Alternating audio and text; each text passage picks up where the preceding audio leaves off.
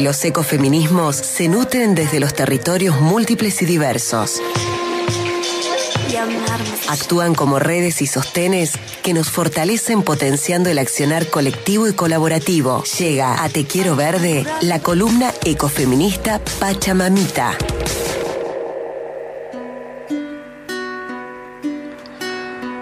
Se marchó ayer en Córdoba en nombre de las comunidades indígenas de Ranqueles, Anavirones, eh, Comechingones y nuestra querida compañera, amiga, hermana y hermona Cele Camacha estuvo ahí en calidad de militante y de cronista, ¿por qué no? ¿Cómo te va querida Cele? Bienvenida.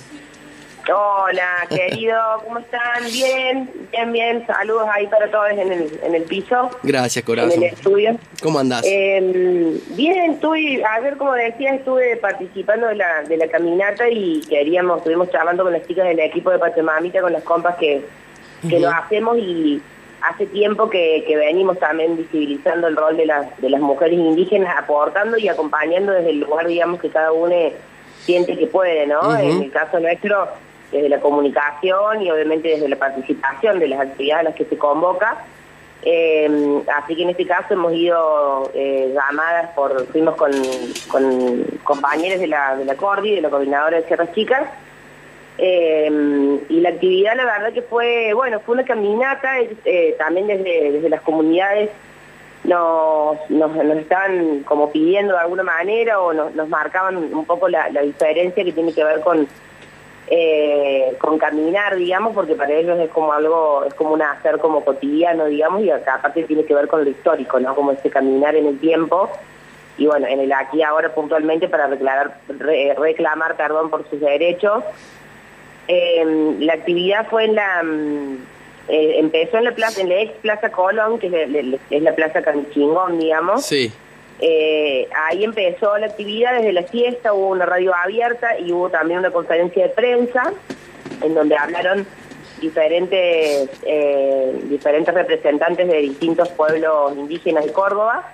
Y después empezó la caminata ya a las cinco y media de la tarde hacia desde la, Plaza Camichingón hasta la zona donde está el patio Olmos, ahí Bulgarilia y eh, Así que bueno, estuvo muy, muy convocante, digamos, fue mucha cantidad de gente la que participó eh, y estuvo buenísimo también me parece como la, la intención que tuvo, que fue la de la de caminar siempre con alegría, más allá de que sabemos que estamos en una situación crítica, digamos que es un momento muy eh, complejo el que están viviendo de violencia, ¿no? Y y de, de situaciones así muy desesperantes, ¿no? Las comunidades indígenas, pero más, más allá de eso, desde las hermanas y hermanos que estuvieron convocando, se hace mucho hincapié en esta idea de caminar desde, desde el encuentro, caminar eh, juntos entre todos, bueno, ¿no? Como esa, eh, ese espíritu y esa idea estaba, estaba muy presente.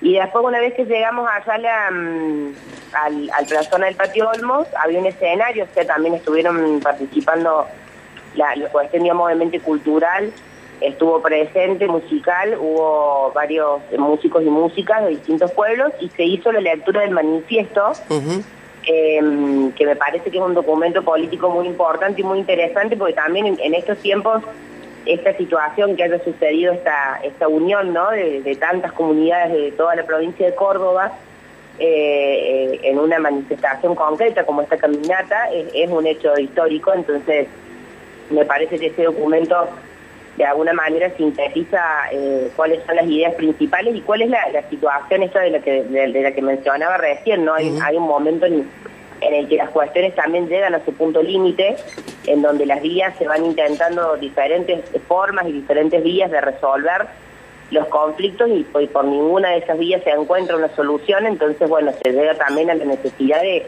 eh, de cada vez hacerlo, hacer que crezca, digamos, la, la denuncia, la alerta, la demanda eh, así que bueno, me gustaría también contarles hoy en esta en este episodio algunos eh, algunas ideas principales sobre ese, ese, manifiesto porque es un, es un documento largo. Nosotros desde la desde la página de la de la Cordi lo vamos a subir porque lo tenemos grabado a todo, el testimonio de cada uno de los hermanos que, que hablaron ahí, así que ahí se va a poder escuchar completo, pero bueno, y supongo que también desde la misma desde la misma red de comunidades indígenas lo van a estar difundiendo. Pero en principio eh, está como muy enfocado al, al, lema, digamos, a la idea de que si nos tocan a una comunidad, nos tocan a todas. Entonces, al, haber diferentes situaciones de violencia y de avasallamiento sobre los territorios ancestrales y comunitarios de los pueblos indígenas, es que llegan a esta situación, como decía recién, lo que, lo que hacen en el manifiesto eh, es exponer de alguna manera esta situación y piden, hay un llamado concreto de alerta y de denuncia y también de información al resto de la sociedad, como que invitan y convocan a que todos nosotros nos podamos sumar a hacer también voces y a ir contando y compartiendo lo que los mismos pueblos indígenas, las comunidades están demandando eh, en principio hay una hay un planteo en torno a los derechos indígenas, que es un tema que también me acuerdo en las reuniones previas que estuvimos participando a la, a la caminata en sí que se realizó ayer. También se hacía bastante hincapié, hincapié en el tema de los derechos indígenas en la nueva Constitución Nacional, en el artículo 17, inciso 22, em, hay una, hay una reafirmación ahí de estos derechos indígenas en los tratados internacionales, también como el convenio 169 eh, de la OIT, está, que está ratificado por la ley 24.071, y también la ley 10.316-15, que es eh, en donde es una ley provincial, digamos, que reconoce estos derechos indígenas, en donde se, se, han hecho diferentes prórrogas, digamos, a través de ese, de ese articulado de la, de la ley. Puntualmente, las situaciones de conflicto eh, hay conflictos territoriales que, que siguen recrudeciéndose y la situación es grave en el sentido de que, ¿qué pasa? Que por el lado de la justicia, recién al mencionar estas cuestiones legales, no hay respuesta, hay una inacción de la justicia. El desarrollismo inmobiliario y minero, junto con los usurpadores y con las redes de estafadores que hace años vienen llevando a cabo acciones, eh, digamos, viles en el territorio, también están generando despojo para estas comunidades y se avanza sobre el territorio de una manera totalmente impune, digamos, y al no haber, al haber inacción de la justicia, bueno, obviamente la situación se vuelve mucho más compleja. Eso también creo que es un reflejo de otras situaciones que hemos estado comunicando, tanto en Te Quiero Darle como en Pachamamita, de situaciones graves a nivel territorial que han sucedido de desalojos y de despojos y demás. Esto es una, es una problemática que viene hace años y que nos toca a todos, creo, ¿no? O sea, tanto a los pueblos indígenas en sus lugares puntuales en donde están conviviendo como al resto de la comunidad, porque también somos todos uno y creo que esa idea de integrar, de, integrarnos, de, entendernos como parte de la Pachamama es un mensaje que las comunidades que que están proclamando el buen vivir de los pueblos, nos lo están enseñando históricamente, ancestralmente, y creo que ya un montón nos sentimos parte también de esa misma comunidad. Em, también el tema de la, una cuestión muy grave, que es la destrucción de los sitios ancestrales y los antigales, mm. y también me pareció muy importante, sobre todo para la línea de investigación en la que estamos eh, colaborando con las compañeras, tanto de Pachamamita como de otros espacios en los que estamos, equipos y demás, el tema de la violencia de género, porque se hizo hincapié en eso, eh, o sea, hay también una visibilización, una búsqueda de las comunidades indígenas propiamente de visibilizar las violencias de género que están sufriendo, y también el tema de la criminalización de los comuneros, ¿no? O sea, hay toda una escala de violencia que pasa desde la criminalización, la matanza de animales también y atentados, hubo ya una conferencia que se hizo en la comunidad Pluma Blanca, acá en el Manzano, en donde realmente fue tremendo todo lo que sucedió, atentados, entonces todas estas situaciones lo que han hecho es ir intensificando en estos últimos meses y profundizando la, política, digamos, colonial y patriarcal. Entonces acá también de nuevo hay una, hay una, hay una señal eh, de una, de una visión en la que, en la que se están posicionando las hermanas y los hermanos desde eh, basta de patriarcado, ¿no? Basta de violencia de género, basta de colonialismo. Sí, sí. Eh, toda esta situación termina vulnerando los derechos de los pueblos y Además ellos hablan de derechos colectivos porque también entienden que los derechos de los pueblos indígenas son preexistentes a los estados y a las repúblicas. Entonces estaría eh, como muy interesante dar ese, ese, salto y dar ese avance y reconocer toda esta historia ¿no? Eh, y ponerla en valor. Em, hablan de identidad también y de espiritualidad, que me parece un eje súper fuerte al cual le han dado muchísima relevancia en todo el manifiesto, eh, haciendo justamente visible el atropello que se sufre de la identidad y de la espiritualidad cuando destruyen justamente los lugares sagrados y de memoria y los cementerios en los que están los ancestros con quienes ellos se sienten unidos hasta la actualidad.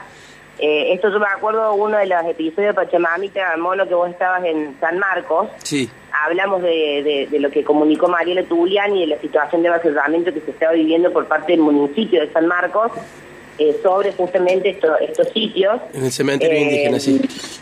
Sí, entonces, bueno, eso es por dar, digo, lo menciono sí, me acuerdo que lo, hemos, lo hemos abordado, pero es, constantemente y es en muchas comunidades. Así es. Y otro, otro tema que me parece interesante es, eh, eh, digamos, la, mm, la declaración como de, vinculación y de alianza que se da con respecto al tema del monte nativo y del ecocidio, ¿no? Porque hay una, hay una clara, digamos, eh, declaración de, las comunidades que, en la que dicen destruyen el monte nativo y con eso también debilitan la fuerza espiritual de los, de los pueblos indígenas eh, y son políticas de cocina y también etnocidas. Me acuerdo que también en otro de los episodios de Pachamamita estuvimos con el testimonio de las mujeres indígenas en donde ellas hablaban de cocidio, hablaban de etnocidio y también de terricidio, ¿no? Como de alguna manera creo que son eh, aportes que nos pueden también dar la posibilidad de pensarnos más integralmente y entender quizás todas las vinculaciones que tiene, ¿no? O sea, hablar de un ecocidio y un etnocidio no es lo mismo que decir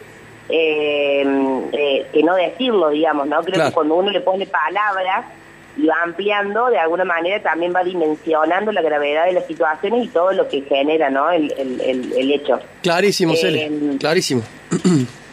Así que Así que bueno, esto de la identidad, el tema del buen vivir también me pareció que estaba, que estuvo muy, eh, muy interesante y muy importante porque no fue solamente en la conferencia y también después en el manifiesto, como digo, yo estoy tomando, ¿no es cierto? Esto es palabras de eh, las comunidades, lo que yo estoy diciendo ahora, simplemente los, obviamente lo estoy contando un poquito con mis palabras quizás, pero estoy tomando las premisas y las cuestiones principales, digamos, son del manifiesto.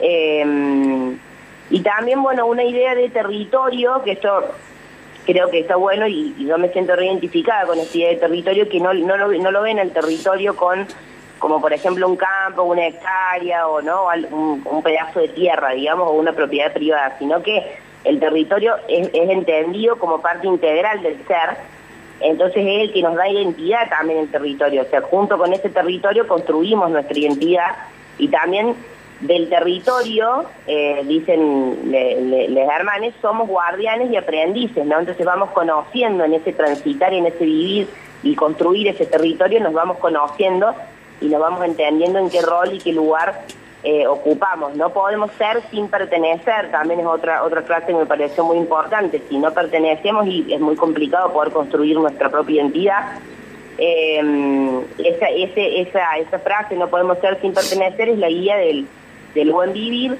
Eh, y también el territorio implica familia, encuentro, aprendizaje, comunión, las ceremonias, la parte espiritual a la cual siempre se le hace, se le hace lugar y se lo tiene como en un, lugar central.